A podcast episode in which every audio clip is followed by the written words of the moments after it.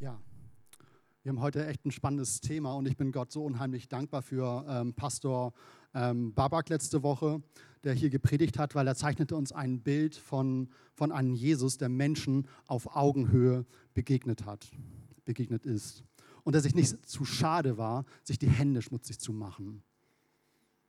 Das, war, das, ist, das ist so ein, so ein großartiges Bild. Gott gab sein Bestes, sein Sohn. Und Jesus gab sein Bestes, sich selbst. Er kam auf die Erde, er hat seine Hände schmutzig gemacht, er hat uns gedient, er begegnete uns auf Augenhöhe und am Ende gab er sich selber hin. Er hat sich vollkommen hingegeben. Eine bessere Vorbereitung für unser heutiges Thema kann es eigentlich gar nicht, gar nicht geben.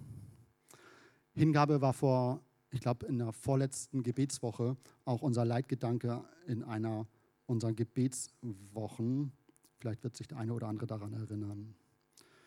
Wenn wir über Hingabe nachdenken, dann fällt uns zuallererst wirklich Jesus ein. Was hat er getan? Er verließ den Thron Gottes. Er verließ seine ähm, Göttlichkeit und kam zu uns auf die Erde. Er diente uns. Er lehrte, er tröstete, er heilte und hat uns sogar die Füße gewaschen. Er starb am Kreuz für unsere Sünden und er besiegte den Tod. Wir können heute sagen, er lebt. Und er hat begonnen, hier auf Erden sein Reich aufzubauen. Das Reich Gottes ist inwendig in euch, sagt die Bibel. Und es ist nicht Essen und Trinken, sondern gemäß Römer 14, es ist Gerechtigkeit, Friede und Freude. Er sitzt zur Rechten Gottes jetzt. Und was macht er? Langweilt er sich? regiert er mit. Er dient uns weiterhin, sagt die Schrift. Er gibt sich hin für uns, er betet für uns, er tritt für uns ein. Jesus interessiert sich für dich, er interessiert sich für mich. Er ist da, um uns zu dienen. In Römer 8 können wir lesen, Jesus Christus ist doch für sie, also für uns gestorben. Ja, mehr noch, er ist auferweckt und sitzt an Gottes rechter Seite und tritt dort für uns ein. Er bereitet den Weg für uns, damit wir Wunder empfangen können. Er ist ein Wegbereiter und ein Wundervollbringer. Er sehnt sich nach einer engen Beziehung zu uns.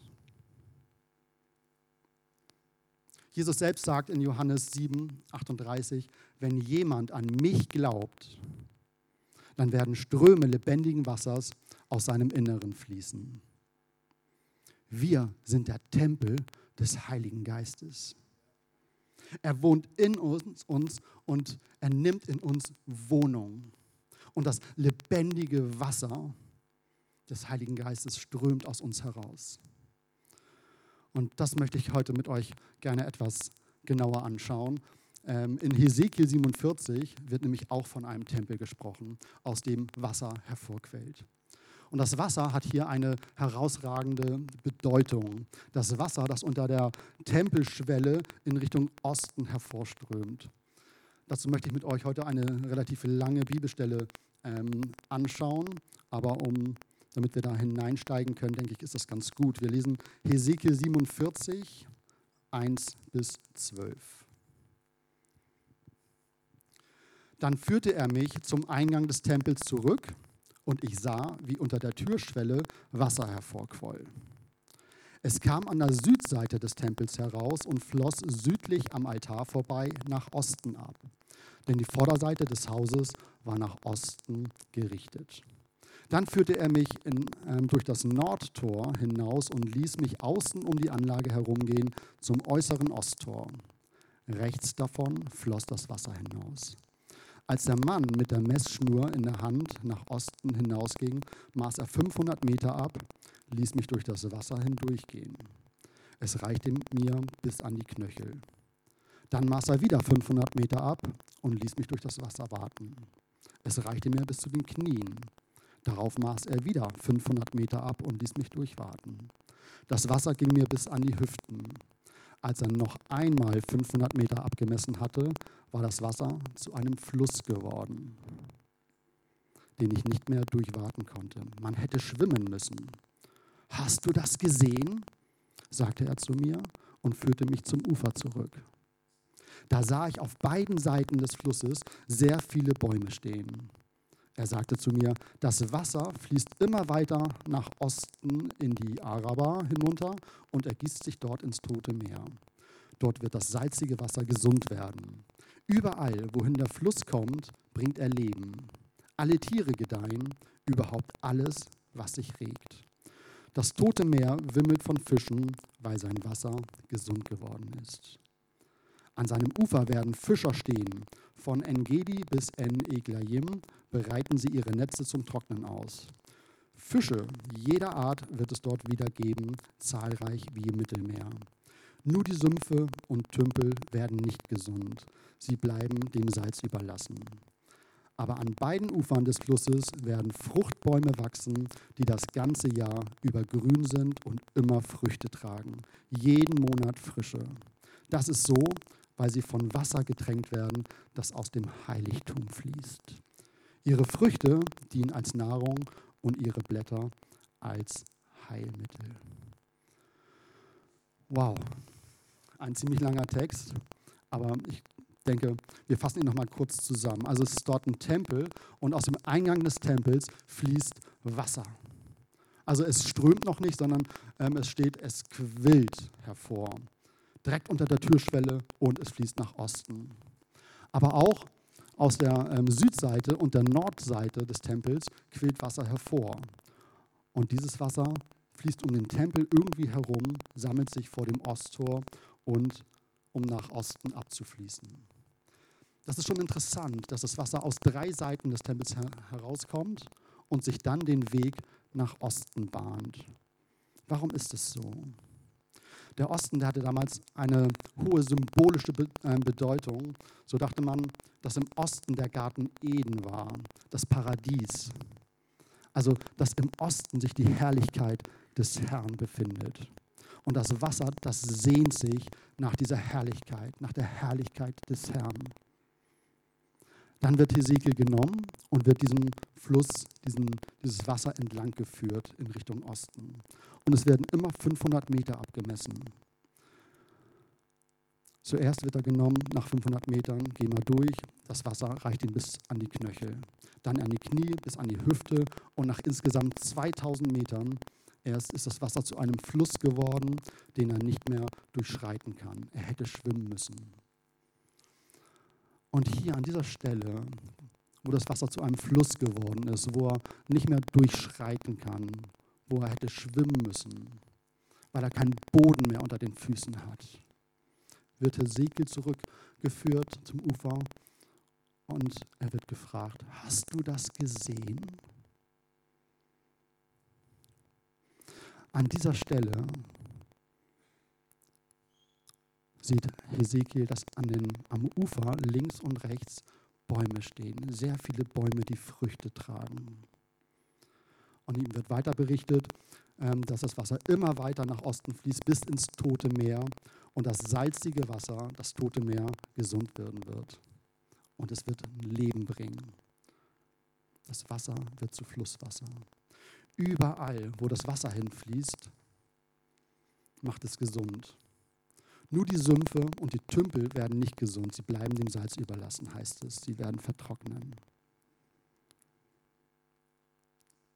Aber überall, überall, wo der Fluss hinkommt und das Wasser aus dem Heiligtum hinbringt, kommt neues Leben.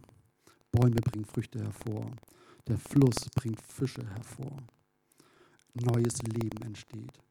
Das Wasser ist reinigt und es macht gesund. Jetzt hatten wir eingangs gelesen in Johannes 7,38, wenn jemand an mich glaubt, werden Ströme von lebendigem Wasser aus seinem Inneren fließen. Wir sind der Tempel. Wir sind der Tempel, ähm, von dem im Hesekiel 47 die Rede ist. Wir sind der Tempel und Jesus lebt in uns durch den Heiligen Geist. Der Heilige Geist ist die Quelle des lebendigen Wassers, des gesundmachenden Wassers. das uns hinzieht in Gottes Gegenwart, in seine Herrlichkeit, zu seinem Thron. Das Wasser, es strömt in diese Richtung und es will uns zu Gottes Thron bewegen. Die Frage ist nun, lassen wir uns von diesem Strom bewegen? Ich glaube, es kommt darauf an, wo wir in diesem Wasser stehen. Je tiefer wir in diesem Wasser des Heiligen Geistes sind, umso leichter spüren wir auch die Fließrichtung. Sind wir noch sehr bei, ähm, bei dem Tempel, bei unserem Tempel, wo auch unsere Gedanken, unser Ich sind, so ist das Wasser noch sehr flach, eher knöcheltief. Wir, wenn das Wasser nur knöcheltief ist, dann, dann spüren wir kaum, wo das Wasser hinfließen möchte. Es bedarf einer Ruhe, einer Konzentration. Ich muss aufmerksam sein, reinfühlen und hören. Bist du es, Geist Gottes, der mich bewegen will? In welche Richtung fließt jetzt das Wasser, wenn es nur knöcheltief ist? Der Geist Gottes will uns mitnehmen, will uns mit hineinführen in die Gegenwart Gottes und uns in seine Herrlichkeit führen. Aber das Wasser ist noch so flach und es entsteht ein Kampf in uns, eine Diskussion zwischen unserem Ich und der Stimme des Heiligen Geistes. Es ist so leicht zu sagen, wenn das Wasser noch so knöcheltief ist, dann einfach, ich gehe in die Richtung oder ich gehe in die Richtung, also in irgendeine Richtung hinzugehen, weil erstmal fließt es ja überall raus, in alle Richtungen. Unser Ich regiert noch. Der Heilige Geist ist in uns er fließt, aber noch bestimmen wir, wo es hingeht, in welche Richtung. Die, die Strömung ist noch nicht so richtig spürbar. Aber wenn wir uns tiefer in das Wasser hineinführen lassen, umso leichter geht es, je leichter spürt man auch die Fließrichtung. Aber bis dahin sind noch einige Willensentscheidungen von uns notwendig. wenn wir denn so tief ins Wasser hineingekommen sind, dass wir schwimmen müssen, wenn wir keinen Boden mehr unter den Füßen haben, dann brauchen wir eigentlich gar nicht mehr aktiv zu schwimmen. Wir können uns treiben lassen. Wir werden getragen von den Fluten und kommen immer weiter dahin, wo Gott uns haben möchte. Wir werden getragen, sind weiter weg von unserem eigenen Ich und werden getragen von dem, was der Geist von uns möchte.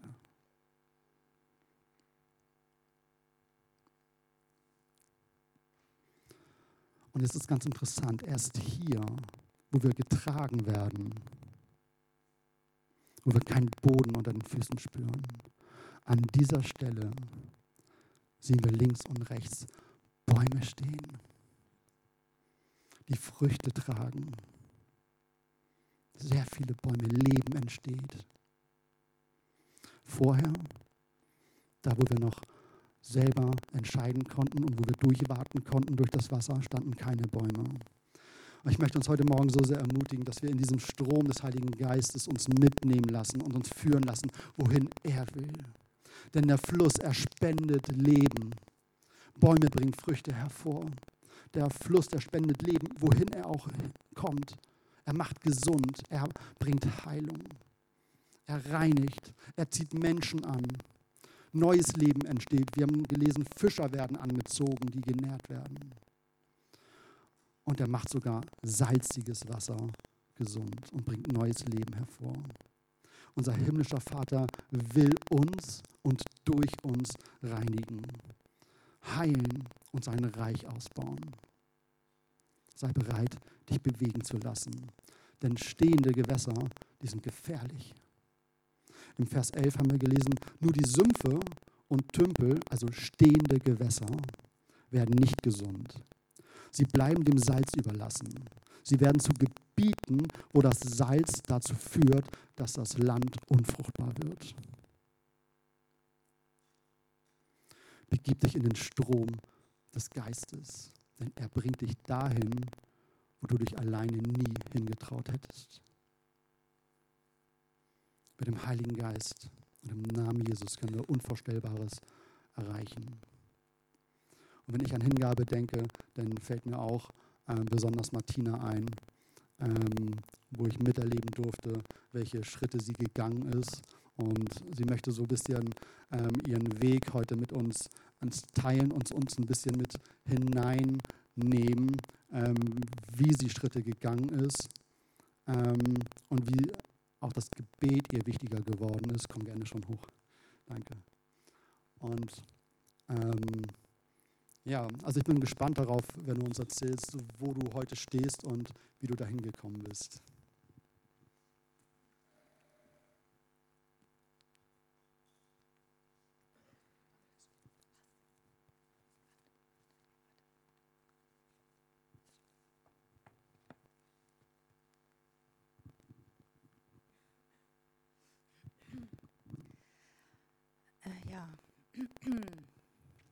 Also, ich stehe heute hier. Ähm, ich bin ganz normaler Alltagsmensch. Ähm, ich bin Durchschnitt, äh, also überhaupt nichts Besonderes. Aber ich habe Ja zu Jesus gesagt und deswegen stehe ich hier. Ähm, ja, und ich möchte euch erzählen, ja, ein bisschen aus meiner Vergangenheit und wie das dann alles so gelaufen ist. Ich versuche mich möglichst kurz zu halten. Ja, also ich beginne mal so mit dem Tiefpunkt meines Lebens. Das war 2004. Ich war total leer. In mir war ein, ein Loch. Ich war, fühlte mich unfähig, ungeliebt und vor allen Dingen schuldig und zu nichts nütze. Also ich erinnere mich so an diesen Moment, wo ich ähm, ja so es war eigentlich äußerlich überhaupt nichts los, aber innerlich war ich tot. Und ich schrie zu Gott und hab, fing an zu beten, weil ich keine andere Möglichkeit mehr gesehen habe. Da war ich 37 Jahre alt ähm, und ich habe halt ohne, ohne Jesus gelebt. Ich kannte aber Gott. Ähm, ja, und ich fing dann an, in der Bibel zu lesen und alles, was ich gelesen habe, war Schuld, Schuld, Schuld. Aber mein matter Verstand sagte mir, das kann irgendwie nicht anders, äh, alles sein und ich fing an zu suchen. Das Ganze hat dann zehn Jahre gedauert, ähm, äh, bis ich wirklich Jesus gefunden hat oder er mich. Ich bin dann ähm, in Therapie gewesen, ich war lange krankgeschrieben und was noch? Ach ja, ich habe mich äh, scheiden lassen, also alles, es war eine schwere Zeit. Ich habe diverse Bücher gelesen von Menschen geschrieben, die wissen, wie man glücklich wird und lebt. Ich habe Yoga gemacht, also alles Mögliche. Und ich bin hin und wieder in einen Gottesdienst gegangen. Ähm, hin und wieder. Hm, ich fand das alles komisch, weil ich komme aus einem katholischen Hintergrund. Deswegen kannte ich auch Gott, aber Jesus nicht so, wie er lebt halt. Ja, und dann eines Tages, äh, ich glaube, das ging dann so zwei Jahre, wo ich hin und wieder in den Gottesdienst gegangen bin, das war in Toschstedt, saß ich so im Gottesdienst, so wie hier, und habe dann plötzlich ging der Himmel auf und ich habe äh, ja, verstanden, das erste Mal verstanden, was Jesus getan hat, was das bedeutet, dass er der Retter ist und was es für mich bedeutet. Ich habe dann so im Lobpreis leise und still so Ja gesagt und ja, und seitdem konnte ich wieder gut schlafen. So fing das an. Ja, dann hat das dann noch eine Weile, eine Weile gedauert. Dann bin ich, ähm, achso, dann sind wir zu der 50-Jahr-Feier in Torstedt. Da war dann der Reinhard Bonke und da war dann der Moment, ich weiß nicht, ob jeder Reinhard Bonke kennt, ich kannte ihn früher nicht, äh, war dann der Moment, wo ich wusste, ich will eine Gemeinde haben, ich will mehr. Ich will nicht nur Ja zu Jesus sagen, ich will auch mit ihm leben. Das kam dann so nach und nach. Dann sind wir losgezogen und haben eine Gemeinde gesucht und dann war eines Tages hier zur Tür rein. Das äh, muss Ende oder Mitte 2013 gewesen sein. Da sah das hier noch ganz anders aus. Da saßen äh, hier so 20 Leute. Manche sind davon immer noch da. Waldemar hat gepredigt und ich weiß noch, wie das war. Ich kam hier rein und es war wie Liebe auf den ersten Blick. Ich kam hier rein und dann könnte ich auch noch weinen, weil ich das so schön finde, diesen Moment. Ähm, ich wusste, das ist meine Gemeinde, hier will ich bleiben und hier will ich sein und will ich wachsen und so ist es ehrlich gesagt heute noch. Ähm, da hat sich nichts dran geändert, also eine große Verliebtheit. Hier habe ich mich dann auch taufen lassen, das sah alles anders aus, also hier ist ein Taufbecken, das war dann 2014 im August. Direkt danach bin ich dann auch, weil ich war so Feuer und Flamme für Jesus und wollte dann auch ähm, ja, ihm was zurückgeben für das, was er mir getan hat, äh, an mir getan hat und habe dann gleich so in der Stadtinsel mitgearbeitet, im Kindertreff in Kirchdorf Süd. Äh, da habe ich ja wirklich viel lernen können, auch ähm, ja, zu investieren und zu geben, ohne was zu verlangen und auch was das äh, so mit einem macht. Ähm, ja, und ich wurde glücklicher und glücklicher. Mein, mein Loch füllte sich und es war dann nicht mehr da. Und ja, es war einfach, ähm, ja, also ich kann nur sagen, ich bin ja ein neues Leben. Ich habe ein neues Leben und ich alles, was davor war, ist irgendwie dunkel und seitdem ich Ja zu Jesus gesagt habe, ist mein Leben so, auch wenn sich äußerlich, äußerlich nichts geändert hat, ich bin eigentlich immer noch so irgendwie, wie ich war, aber in mir ist so viel passiert. Ja, dann, ähm, wie ging es weiter? Also ich war verliebt in Jesus und in diese Gemeinde und ich habe mich so gleich reingebracht. Äh, Jetzt muss ich kurz überlegen, wie geht es weiter? Ach ja, Kindertreff. Ich bin dann auch mit zur Kinderfreizeit gefahren, zweimal. Im ersten Jahr habe ich dann so eine Frau von Weitem gesehen, die fand ich total toll. Die war so hingegeben, die war so, so schön und so mit den Kindern und ich fand sie total super. Im zweiten Jahr bin ich nochmal dann mitgefahren. Da habe ich mit ihr in ein Zimmer geschlafen. Wir hatten zusammen eine Gruppe auch, da habe ich sie näher kennengelernt. Und da habe ich dann erfahren, dass sie zwei Söhne hatte. Einer ist gestorben, da war er zwölf, der ist einfach so gestorben und nicht wieder aufgewacht. Und ja, und da wurde mir klar, was Freiheit in Jesus bedeutet. Ich habe diese Frau, das ist ein lebendiges Zeugnis und ich habe gedacht, wie kann man so etwas erleben? Ein Kind verlieren, dann so sein wie sie und mit Kindern arbeiten, mit Kindern so liebevoll umgehen. Und, das, und da habe ich gedacht, das, was die Frau hat, will ich auch. Ja, und ich hatte schon vorher äh, angefangen, weil das habe ich so gelernt in der Gemeinde, äh, morgens stille Zeit und ich habe auch so ein Buch äh, hier mir bestellt, Inspiration durch Gottes Wort, täglicher Begleiter. Also habe jeden Morgen stille Zeit, Bibel gelesen. Dann habe ich so ein Ringbuch. Ähm, da habe ich dann jeden Morgen, weil jeder Tag war wichtig, ähm, Datum, Wochentag, Bibelstelle und ein Satz dazu, was mich da so berührt hat, habe ich äh, gemacht. Das habe ich dann zwei Jahre gemacht. Und von dieser Frau aber habe ich ähm, erfahren, dass sie ein Buch, ein Andachtsbuch hat, und zwar, ähm, viele kennen das hier, ich hatte das schon mal erzählt, Oswald Chambers, mein Äußerstes für sein Höchstes. Und weil ich halt gesehen habe, wie diese Frau ist und diese Freiheit gespürt habe, also wie sie, naja, ihr könnt euch das vorstellen, also wie kann man so sein, wenn man sowas erlebt hat? Ich glaube, jede Mutter kann sich das nicht vorstellen. Da wollte ich halt dieses Buch. Hab dann, bin jetzt im dritten Jahr, geht das dritte Jahr dieses Buch durch. Ja, und seitdem wird dieses Verliebtsein auch anders, es wird zur Liebe. Ich habe mich selber erkannt, ich habe gemerkt, wie ich bin, was ich nicht von mir gedacht habe, nämlich eitel, stolz, egoistisch und hochmütig. Ich hätte nicht gedacht, dass ich das so bin, aber aber Gott oder Jesus mehr hat mir das so langsam, aber sicher gezeigt. Und ich habe manches gewusst, wie ich bin, und zwar eifersüchtig, neidisch, besserwisserisch und verurteilend.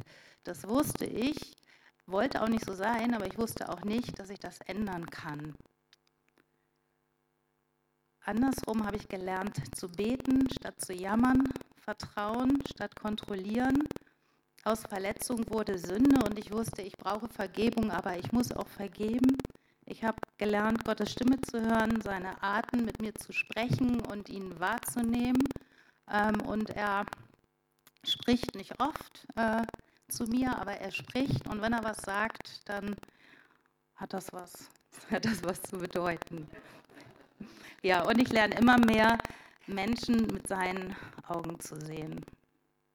Ja, und ich bin halt weiter noch da dran und ich verändere mich jeden Tag und jeder Tag ist neu. Ähm, ich habe meine Gebetszeit morgens auf eine Stunde ausgeweitet, habe dann auch so ein Ritual so für mich, ähm, weil ich gemerkt habe, ich bin morgens so richtig total so, yeah, der Tag kann kommen. Und wenn ich abends nach Hause komme, dann war irgendwie dann doch nicht alles so, wie ich mir das vorgenommen habe. Ich war doch wieder ähm, neidisch oder was weiß ich. Ähm, ja, und dann habe ich angefangen, jeden Morgen so die Waffenrüstung anzuziehen, so ganz bewusst den Helm des Heils aufgesetzt und so weiter. Das ging ein Jahr, irgendwann war es vorbei, da brauchte ich das nicht mehr.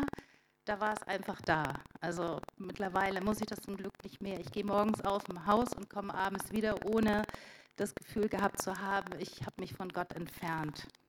Ja, und das fand ich so lustig. Also ich habe dann jeden Tag in dieses Buch geschrieben, das mache ich ja heute noch. Irgendwann war das Buch voll. Ich sage mal, hier sind so drei Jahre drin. Dann habe ich das Buch zugeklappt. Und es ist so lustig, das ist ein Werbegeschenk vom Disney Channel. Ich arbeite in einer Mediaagentur in der Werbung, da kriegt man viele Werbegeschenke. Ein Buch mit einem Gefangenen vorne drauf. Und dann kann ich jetzt schon mal sagen, äh, ich bin nicht mehr gefangen, ich bin frei. Also ich bin noch nicht da, wo ich hin will, weil also das, ist, na, das geht nicht mal eben so. Aber ich fand das total lustig und ich hatte mir halt, weil das Buch, äh, ich wollte ja so weitermachen, weil mir das so gefällt morgens. Also ich liebe diese Stunde morgens und auch mein Ritual. Habe mir ein neues Buch gekauft, das musste dann schnell her, das musste auch so ein Buch sein mit Linien. Habe das im Kiekeberg Museum gekauft und erst hinterher fiel mir auf, da sind Früchte drauf. Und das ist, ich fand das Buch eigentlich gar nicht so schön, aber ich habe nicht so schnell so ein anderes gefunden. Und diese Früchte, ich finde das auch so bedeutungsvoll, weil ich will tiefer und tiefer und ich will an diese Früchte ran. Und ich sehe sie schon und ich merke schon, wie, ja, wie, wie äh, so meine Befindlichkeit als Mensch nicht mehr so wichtig ist, sondern wichtig ist, dass, dass Gott meine Quelle ist. Und ja, und es ist einfach ja, da stehe ich. Und so werde ich genauso werde ich weitergehen. Und ich weiß, es geht immer um die eigene persönliche Beziehung zu Jesus. Und das kann ein keiner erzählen. Und ich glaube auch, hätte man mir früher schon irgendwie von Jesus erzählt, ich hätte es nicht verstanden. Ich habe so lange gebraucht. Also ich bin, also ich habe mich ja mit, wie alt war ich, 37, äh 47, taufen lassen ich bin so lange ohne Jesus gegangen und dass da in mir ganz viel ist, was noch aufgeräumt werden muss, ist klar. Ich habe mich in der Welt orientiert und ich habe so viel Schuld auf mich geladen und ich mag das ja gar nicht sagen, aber ich habe so das Gefühl, meine, meine Kinder müssen jetzt darunter leiden. Aber ich weiß, dass, dass Gott oder Jesus, dass er da daran gehen kann, dass ich beten kann, dass ich, ja, ich als Mensch, ich kann nichts ändern, ich kann meine Vergangenheit nicht ändern, aber er hat mich gerettet und ich weiß, er kann auch andere retten und deswegen ist Gebet auch so wichtig für mich und äh, ja, wo stehe ich? Also ich weiß es nicht. Ich weiß es nicht. Ich weiß, ich bin raus aus der Gefangenheit. Ich weiß, ich bin gerettet. Ich weiß, ich liebe jetzt mein Leben. Ich habe ein neues Leben und ja, und ich liebe das Gebet. Ähm, ja, und deswegen habe ich dann auch das Gebet hier gestartet. Ich mache da jetzt nochmal Werbung für. Wir beten hier immer dienstags und donnerstags hier hinten ähm, von Viertel nach acht bis Viertel vor zehn, ähm, so eine Spielfilmlänge. Und ja, und ich habe eigentlich damit angefangen, als ich gehört habe, hier in der Gemeinde ist einiges äh, hier passieren so Sachen, die eigentlich in der Welt passieren. Und da hat Gott gesprochen und hat gesagt, äh, weil ich ja, weil mich das so bewegt und berührt hat und ich wieder nicht schlafen konnte und hat gesagt, ja, dann bete doch, dann bete. Ja, und dann habe ich das nochmal so geprüft und jetzt beten wir hier seit anderthalb Jahren und dann möchte ich nochmal herzlich äh, einladen, daran teilzunehmen. Ja, also ich glaube, damit bin ich dann auch am Ende.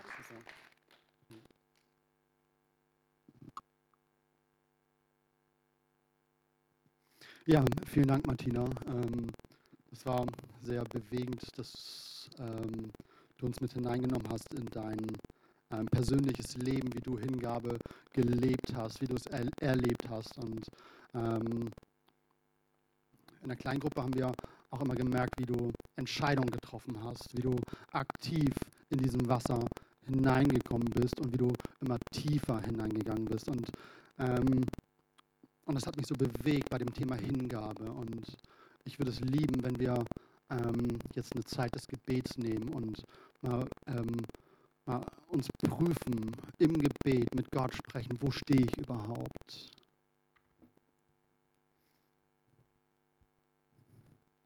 Der Geist Gottes, der ist da. Der Geist Gottes, er ruft uns. Ja, und er will uns bewegen, tiefer hineinzukommen.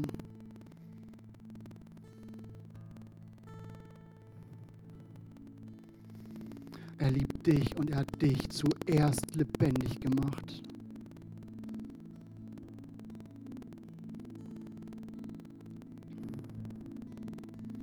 Er will dich bewegen, weil er dich lebendig gemacht hat.